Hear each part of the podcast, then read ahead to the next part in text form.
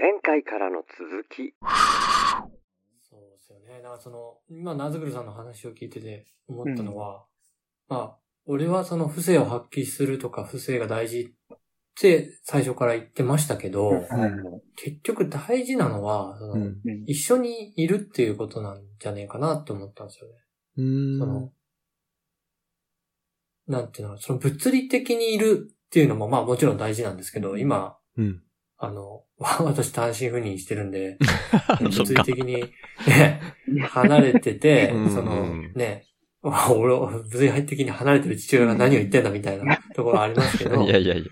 やっぱり物理的に近くにいるっていうのは、まあ、重要なんですけど、うん。物理的に近くにいても、例えばなんか子供の話を、うん携帯を見ながら。まあ子供や奥さんの話、まあ旦那さんの話かもしれないけど、うん。携帯見ながら、うん。うんうんとか言って返事、半分返事みたいな感じでうん話を聞いてるとか、うんそういうのって一番傷つくと思うんですよ。んと思うっていうか、うん。カウンセリングの学びやった時に、それは、なんかこう、一番傷つくんですよね。うん近くにいるのにいない感じがして。うん。うん。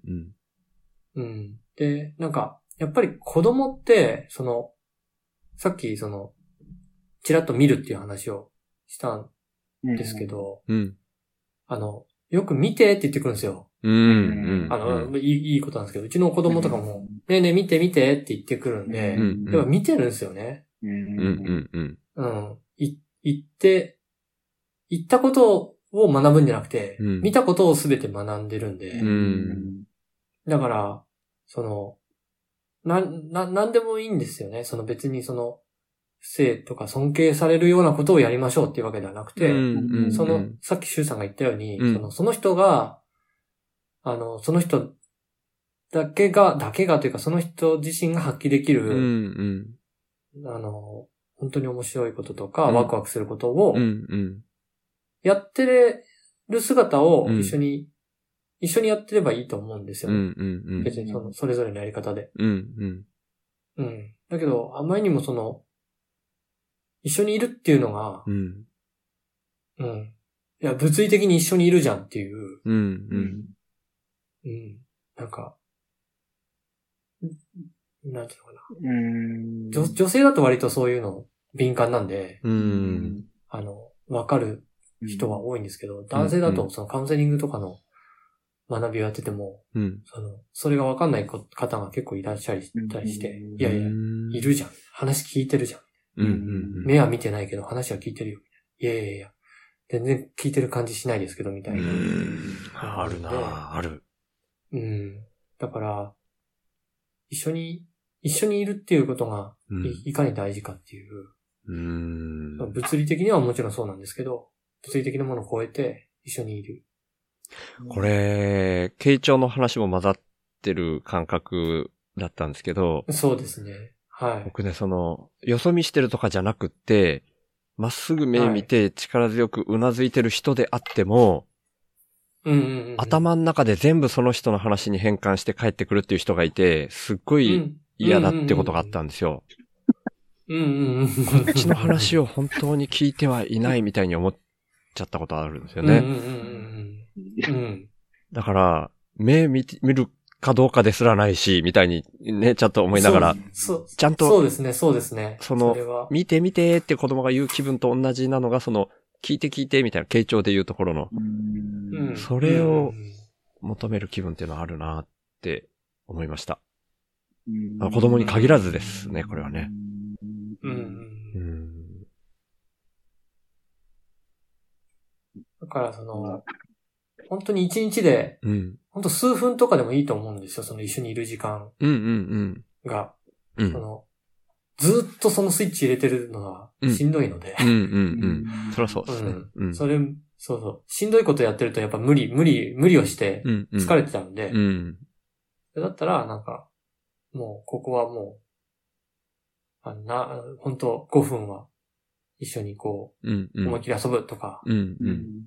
うん、話をしっかり聞聞くみたいな。でうん反抗期の娘息子だったら、話はしてくれないけど、うん。とりあえずまあ、うざがられないように一緒にいる感じを醸し出すみたいな のでもいいと思うんですけど、ううん。ん。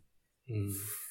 なんかまあそういうのがうん、僕、俺は必要だと思っていて、うん。それに向けてなんか頑張ろうと思ってるのかなってちょっと、ナズルさんの話、ナズルさんに話を聞いてもらいながら、うん。うん、思ったかなって。うん。ちょっと長くなりましたけど。うんうん。いや、全然全然。うん。いやー、うんそうですね。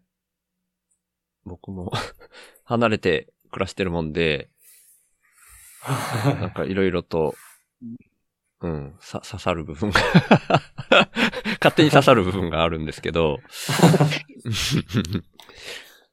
なんて言うん刺してたねでしょうね、。いやいやいや、勝手に、勝手にです。勝手になんですけどね。本当に、物理的に一緒に入れた時期にう、ん随分僕やっぱり押し付けてたなと思うんですよ。あ、そうなんですね。うん、僕はそうですね。今、このなるべくお金を使わない暮らしに入っていき始め、特に最初の頃とかは、まあ、ある意味正しいと思ってやってたんで、僕。うんうんうんうん。だから、まあ、物理的に一緒にいる時間長かったですし、外に僕働きに出にあんまり行かずに、ちょっとだけしか行かずにいたんで、いる時間は長かったけど、だから田んぼとかにかける時間が長くて、それをやっぱり子供たちは、極力手伝うべきだみたいな気分があって、手伝わせてたりしたんですよね。うん。うん。うん。でもそれ、そういうのが一緒にいるっていうことじゃ、さっきシュラさんの言われた一緒にいることじゃないよなって、そういうのを勝手にね、うん。自分で、うん。自分に刺さるみたいに思って聞いてたんですけど、その結果がまあね、今離れる風になったのはそれも一つあるだろうなとか、まあまあ、どどっちかっていうとやっぱ神さんとの関係性の方ですけど、まあ子供たちの間にもそういうのがあったから、もう神さんの方に、要は選んでついていったわけですから、子供たちも。みたいなところを、うん、受け止めなきゃなと思いつつ、うんで、なんか、うんうん結局の詰まるところの話なんですけど、うんうんうん今のその、聞いてもらってる、聞いてもらってないみたいなこととかって、うん全然なんかその、今、あの、親子関係とかのだけの話じゃないですよねっていうう。んうん、まあかそうですね。ううんん。ももっと一般化して、人対人うん。の関係性みたいなことにつながると思うんですよ。うんそれ言うと、なんかそれこそ、なんかその、毎日顔合わせてる同僚よりも、うん、うん。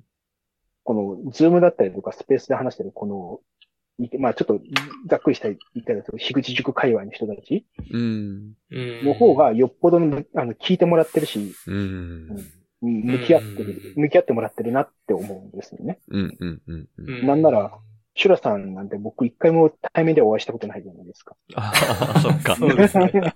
そうで。この、この会話あるんですけど。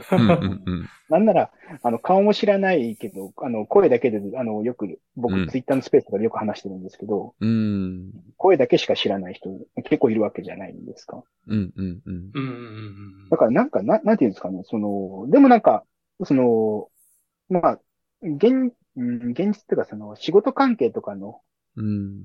うん、現実世界での関係性がないからゆえいろいろ話せるとかは絶対あると思うんですけど、うん、うん、う。うんん。でもなんかそういう人たちに対して向き合ってくる人たちがいるってこと？うん。うんうんうん。っていうその実感だけでもすごいなんか、あの、楽になるじゃないですか。うん。わかります？うんわかります、わかります。ななんですか、うん、その、だから、どう言ったらいいのかな？うーん。向き合うともまた違うんですよね。だから、ちょっとこれまたなんかね、語弊がいくとあれなんですけど、あの、確かに確かにシュさんさっきスマホ見ながらな、あの、ながら聞きされても、うん、うん。聞かれてる感じがしないって言われる一方で、うんうん。スペースとかだとむしろね、相手全然普通にスマホいじりながら話してるわけで。でも声しか聞こえないからそれわかんないけど、みたいな。うんでも、これ、またちょっと別の番組の話になっちゃうんですけど、うん、うん。あの、危機開会ってあるじゃないですか。ああ、名前だけ。あ、俺は。危機開会って、まあ、あの、まあ、かな？危機開会、明快時点が、まあ、開まあ、まあ、その辺はいいんですけど、うん、その、まあ、えっ、と、バンドマンとラッパーが二人でやってる番組なんですけど、うん。なんかその二人が言ってたのは、あの、うん収録の時に対面じゃなくて横並びで撮るらしいんですよね。おー。うーん。で、そばにいるんだけど、うん。なんか相手の、その、目線とかは、うん、あの、目の端にはあるけど、うん、こう、向き合ってないから、なんとなくの動き、うん。うん。うん。それが一番なんか話が乗るんだって話をしてて。おー、面白い。これもなんか、うん、でもこれはね、なんかその、さっきのスペースとかのい。話で聞いてもらってる感じうん。うん。がすごい繋がるなと思ってて、うん。その当然こういう時、こういうズームで対面で話して、まあ、あの、疑似的に目を合わせながら話するっていうのもすごい重要だと思うんですけど、うん。結構深刻な話って、ねその対面だと話せないみたいなことあると思うんですよね。ああ、はいうんはいはい。うんそういう時になんかその友達と横並び、あの、まあ、ね、いつの話だったんですけど、学校帰りに友達と横並びでうん登下校しながら話した時の方が話したことっていうのはあったと思うんですね。はいはいはい。なるほどこれってなんかその、なんていうんですかね、うーん、なんて言うんでしょう。向き合うとは違う、全く違うじゃないですか。うん。寄り添うに近いのかなうんあー確かにうんうん。だからなんかその、うん。うん、子供にしろ、ね、あの、子供に限らず、うん。人と人がコミュニケーション取るときって、うん。その体温が必要なわけではなくて、ぬくもりが必要だと思うんですよね。うん。物理的にそばにいる体温がうん体温が必要な時もあるんですけど、うん。もうその、それよりもぬくもりが必要だと思ってて、うん。でもそのぬくもりの与え方も相手に向き合うだけじゃなくて許しとってあげるんだよ、みたいなこと。うん。うん。うん。うんそれがなんか、あの、あ会う人会わない人も、あの、どちらが会うとか会わない人もいると思うし、むしろその距離があるからこそ、うんそ。の、うん、そそういうことに踏み込める人もいると思いますし、うん。でもその場合場合によってそれを使い分けない、使い使い分けてはいけないってちょっとあれですけど、場合場合に応じて使い分けられた方がいいじゃないですか。うん。うん。うんうんうんまあうんでもそれにはその相手のことをちゃんと、まあ、そういうことを見つ見てあげて、うん。この人にはこういう方法がいいんじゃないかな、みたいなこととか、うん。うん。この人はこういうことを求めるんじゃないかな、みたいなことを想像してあげるっていう。うん。う。うんんそういうススキルってちょっとなんか言い方あれですけど、うん。なんか、うん、そういう思いやりっていうんですかね、おもんばかり方みたいなのがすごい大事なんじゃないかなってちょっと思ってたんですよね。うんうん逆にそれを書いてしまうと、どんなにこっちがやってあげてもうん届かない。とか響かないっていう。うん。でう、んこっちもこっちで、なんでわかんねえんだみたいな感じになっちゃって、うん こんなにやってんのに、みたいな感じになっちゃって、うん結局よく、うんお互いにとって良くない方向に行っちゃうみたいなことあると思うんですよ。うん。ごめんなさい、なんか発散しすぎましたね。いやいやいや、いやいやいや僕の核の傘とかよりは全然ぶっ飛んでないです。ほんとすいません。すぐぶっ飛んで、一言言うと、やっぱりそ、の、人と人の間にはオーダーメイドのコミュニケーションが必要だよねっていうことなんですね。うーん、そうですね。いや、本当そうですね。うん、うん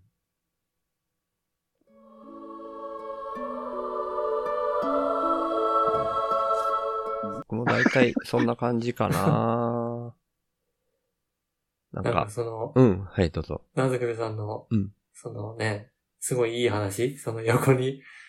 対面、向き合うんじゃなくて、こう寄り添うみたいな感じで、っうん。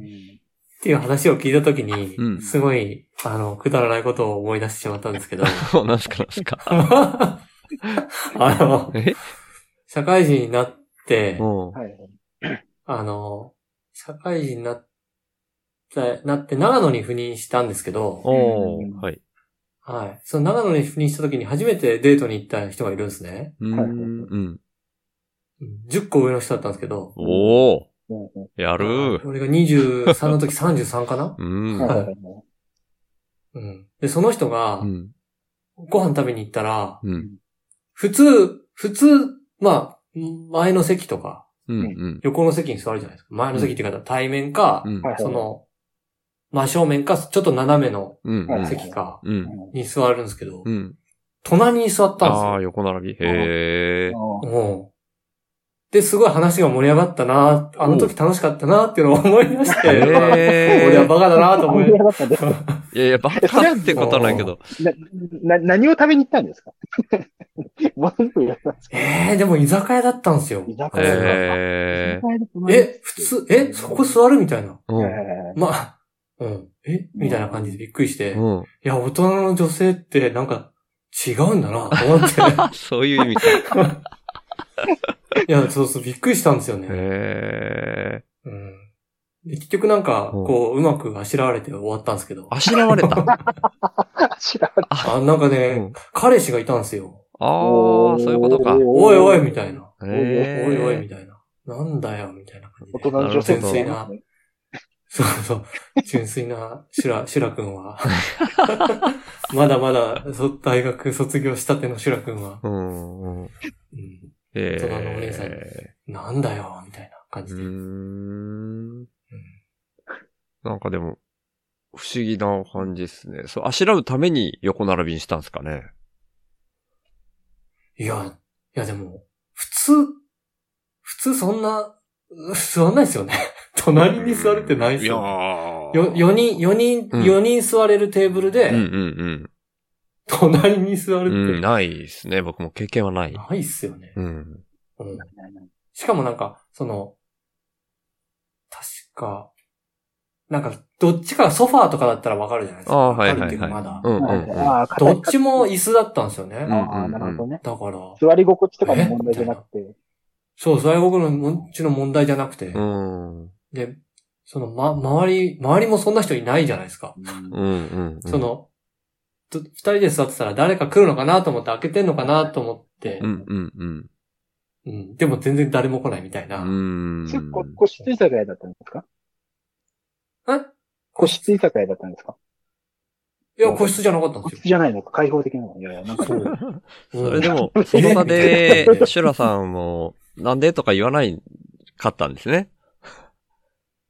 あ、いやね、あ、と、うんなんでとは言わなかったけど、うん。あ、こ、こっち？みたいな。うんうん。あ、いや、どうだったかな、もう。覚えてない。何年前？十何年前ですからね。そうですよね。思い出す方もも思い出そうですからね。うんうんうん なるほどこれカなッ。トしないで、これカットしないといけないかもしれないですけど、だからあれですよね、多分、え？わ、わかんないです。わかんないですけど、うんなんか、互いのボディタッチのハードルを下げたみたいな。おまあ新しい案だ。あまああ、いやー、それ、いや、あの、そこれやべえねな、あの、これ、刺されそうだな、どっか。いや、でもその、純粋、純粋な、純粋なシュラ君だったんで、あその今度は、純粋なシュラ君はなかったんですよ。なあ、シュかラったんですよ、君になっちゃって、そこ。は。こう、がっつり。あ、シュラ君、ラ君じゃなかったんですよ。あいやいや今日は。ないの。だってそれ、あ相手方の狙いとしてってことでしょ？なずぐさんが言われたの。相手方が手を伸ばしたかったのか、うん、伸ばして欲しかったのかみたいなああ、そういうもことか。しかして、もしかしてあそういや、そうそうそう、伸ばして欲しかったのかみたいなのは、うんうん。後になってうん。思いました。そこで、えはかられうんたかもしれないです。あーもうダメだ。俺なんかさす刺されで、そうそう、でもの、そう伸ばし、あ、そういうことをする、そういうことをするっていうか、そういうふうにうん、こう、あの、隣に座ったんだったら、そういう、なんかこう、スキンシップみたいなことを望んでたんじゃないの？みたいなのを、うんその、その人看護師だったんですけど、うんうん。その、一緒にデート行った人は。うん。で、そのか、その、お同じ職場で働いてるうん。看護師の友達がいたんですね、わ私。うんその、うん。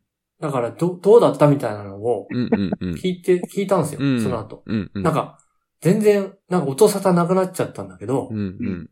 どうなってんのみたいなのを相談したりしてて。あ、シュラさんがその友達の看護師さんに、そうそうそうそうそうそう、うんうん一緒の職場でしょみたいな、うんうん。様子を、様子をちょっと教えてよみたいなこと言ってて、うん。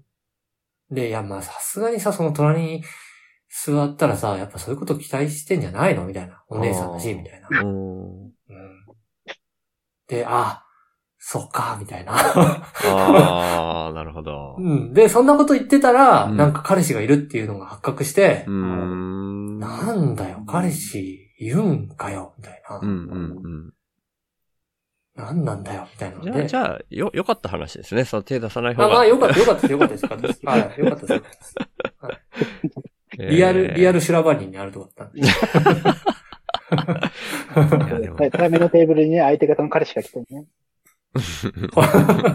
おいおい。いや、でも要注意なんだな隣に座られたら。まあそんなことはないんだけど、おいほぼ。俺、要注意なんて話してない。違うええ違う。違う？違う。要注意だ。要注意でしょ？だって。そうそう、隣に座る。え？寄り添った方が、寄り添うべき時もあるよねっていい話したら、なんで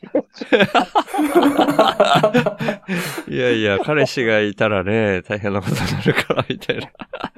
そうか、彼氏がいなければいいのか。そうです、そうです。うんうん。あー何でしたっけ？うん。確かにな寄り添う。うん。あ変な方向に。いやいやいやいや。ねカウンターとかだったら横並びだよなとか思ったんですけど、それってーラーメンね、マスターとかがいますもんね、前にね。あ、ラーメン屋とか、ラーメン屋も店長がいますもんね。ラーメン屋、これね、一蘭とか行くとね、もう仕切りが元からあるから、こう、なんでデートしてるのか見てないんだけどね。隣が見えないから、階段まで多分大丈夫な感じかなっていうのがわかんないしね。うんうんうん、無理じゃね。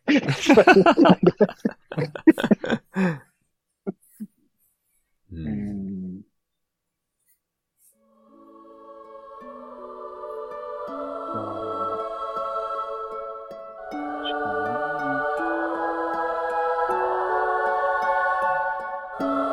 天使が通りまくりますね。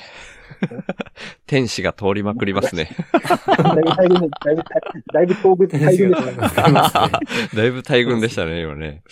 これ収7録つのラットボタン7つ？収録上はさすがに適当なぐらいに切って撮った、だって想像してもらうことにしようかなとか思ってますけどね。そうですね。でもなんか、今日の話、いろいろ、なんか、ちょっと時間的にもそろそろまとめかなと思うんで、総合すると、うんなんかやっぱり、うん役割ってものがすごい観点として大事だなと。うーん。うん。まあ、不正母性っていうところから話が始まったところであるんですけど、うん。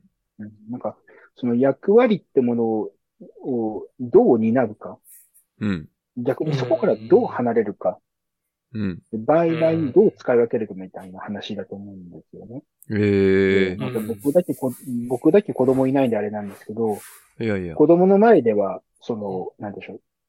その、優しいお父さんと厳しいお父さんみたいな使い分けないといけない。てか、うん存分にあると思うんですよね。うーん。うん怒ってなくても叱らないといけないとか、うん。ああ。えー逆もあるわけですよね。怒ってるけど、うん。ここは叱っちゃいけないみたいなことで。うん。うん。感情と真逆の役割を果たさないといけないっていうのを、強まあ、強制されるというとあれですけど、強いられることもあると思うんですよね。ううん。うん。ん。うん、それをあえてしないっていう選択肢もあると思うんですけど、うん。うん。でもなんか、それをなんかその選択肢でその場その場で実践的に使い分けれるかっていうと、やっぱり、ね、あの、親も人間なんで、うん。そうもいかない時もあったりするわけで、うん。で、結局なんかその、うんラベリングされた役割とか、うん。うん。うん。お互いにラベリングし合っているその関係性みたいなものうん。うん。で動いてる人間関係とかコミュニケーションというものがあるときその通用しなくなったりとか、ある場面ではそれじゃいられなくなったときに、うん。どうやって振る舞えばいいんだろうみたいなことを、うん、なんか、あとその準準備っていうんですかね。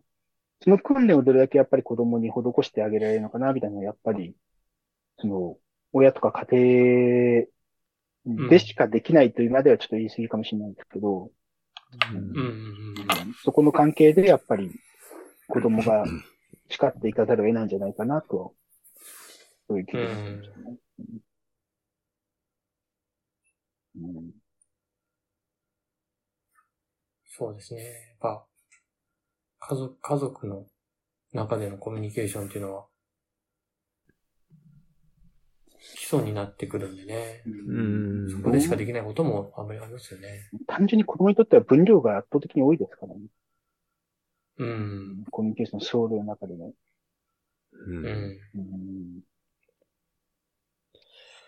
役割か。役なんてい割うんですかね、その、うんか、替えがね、その、うん他のを体験するってことができないじゃないですか。うんんそう、そうですよね。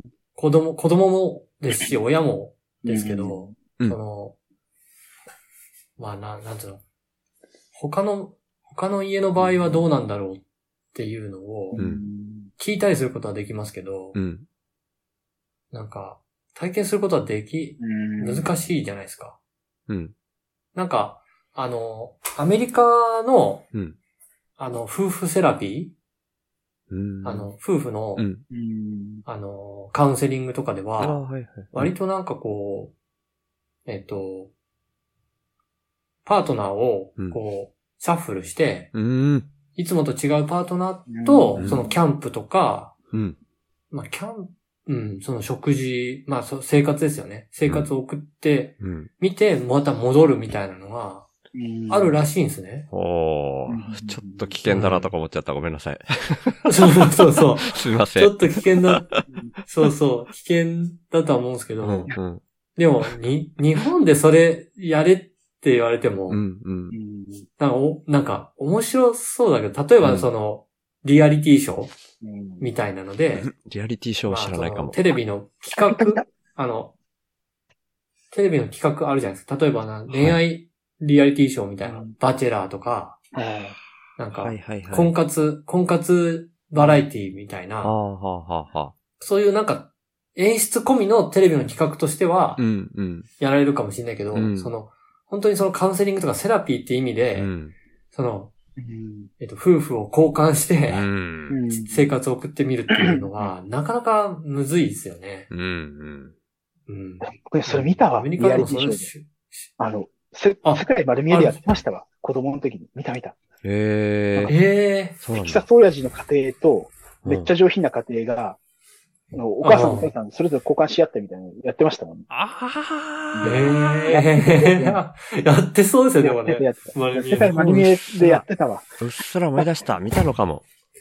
うんうーん。はいはいはいはい。ああ、でも確かに、でもなんかショック、一種のショック療法ですよね。ショック療法ってなんか言ったんですけど、うんうん全く異なる、なんでしょう、えっ、と、えっ、と、何て言うかな。全く異なるプロトコルで動いてるものをうん一回導入して、うん。うん。自分が今まで常識だと思ったものが常識じゃなかったっていううん経。験をするっていう。うん。うん。うん。うん。あーなるほどね。うん。どうやって破壊するかってこと。破壊っていうか、うん。あ、でも確かになまあ、生活っていう、生活までは難しいかもしれないですけど、うんなんかキャンプで料理をうん。するのを違うパートナーとやってみるっていうとかはね、うんできるかもしれないですね。料理だけとかだったらね。うん。うん。なんかうん。うん。まあでもそれもね、なんかこう、うん。まあでも何かしら感じる部分はね、うん。あるかもしれないんでね。うん。いや、でもなんか手っ取り早く考えるとやっぱ、なんていうんですかね、その、関係を家族の中でだけで閉じないみたいなことがやっぱり一番単純で大事なんだよね。あまあそうですね。本当に。いや、そうそうそうだと思います。うん。結局のところ、うんまあ、特定のこととしか話さないとか、特定の価値観を持った人しとしか話さないっていうのがうん。一番危険なんだと思って。うん。うん。いろ、うん。なんか、やべえやつと話すのもどうかと思うんですけど、まあまあまあう。ん。うん。程度はある正論しか言わないやつと話しててもしょうがないよねって思うことがある。うん。うん。特に子供なん。ていくらでも、なん。て言うん。でしょう。その、吸収はしちゃうん。ですけど、うん。でもなん。か、全く違うこと言ってる人がいるなってことを認識するだけでも全うん。う然ん。子供にとっての価値だと思うん。ですよね。うん。うん。うん。それがなん。かその役割、なん。か自分のや、なん。ていうん。ですかね、その役割みたいなのにとらわれずにうん。振る舞っていく。うん。一番最初のステップは、本当にいろんな人いるなってことを知るっていううん。う。うんんこ。となんかなと。うん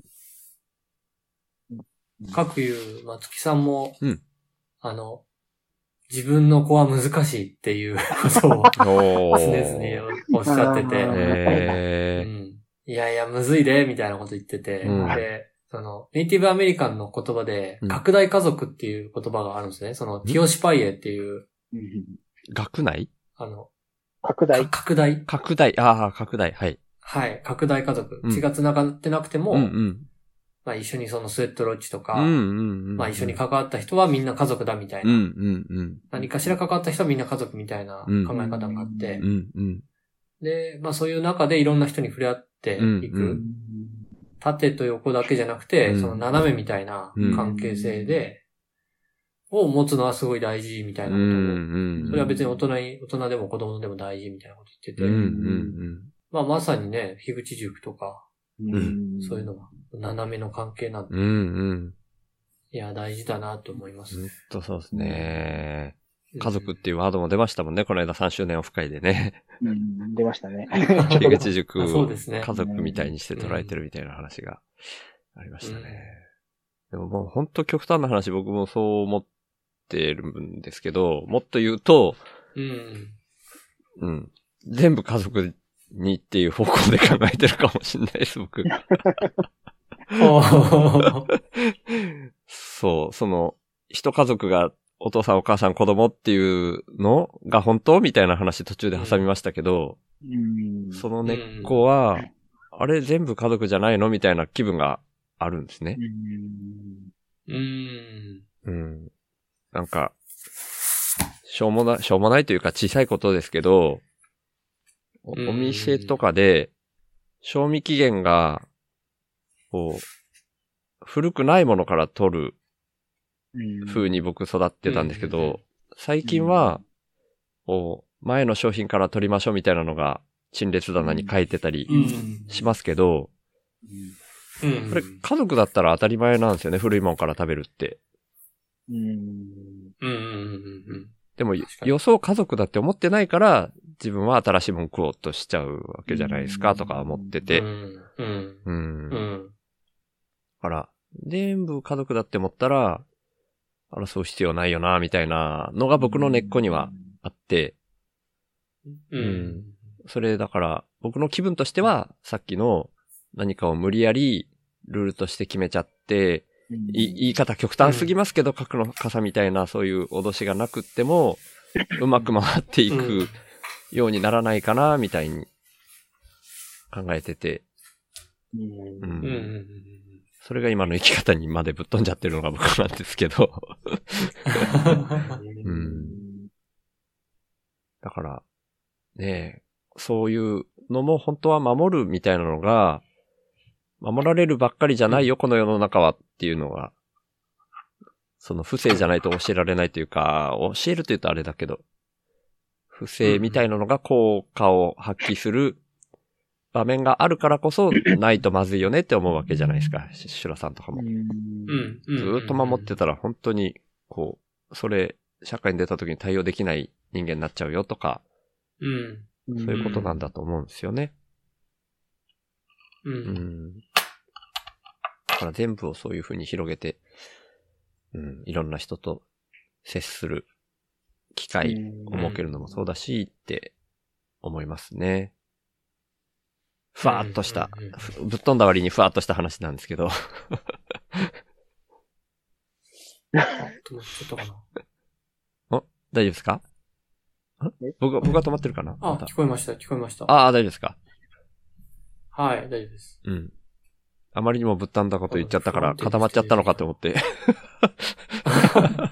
なんか俺も不安定あ不安定になりました。三人ともですか今不安定だし、天使は飛ぶし、みたいな回になっちゃいましたね。風聞いてるしね。ああ、そうですよね。うん。うんそんな風に思いましたね、僕は。う。うんん。でも楽しみですね、本当にシュラさんの、その、コミュニティ。的なう、んだどうなるかは全然わかんないけど。うそうですねんどう、どうなるかはわかりませんけどうん。うね。ん。いや、でも僕その奥さんも同じような感覚だっていうのがすごく素敵だなって思いました。うんうん。僕なんかも、そうですね。置いてきぼりにしちゃったから、この結果になってるんで。僕一人で突っ走っちゃったんで。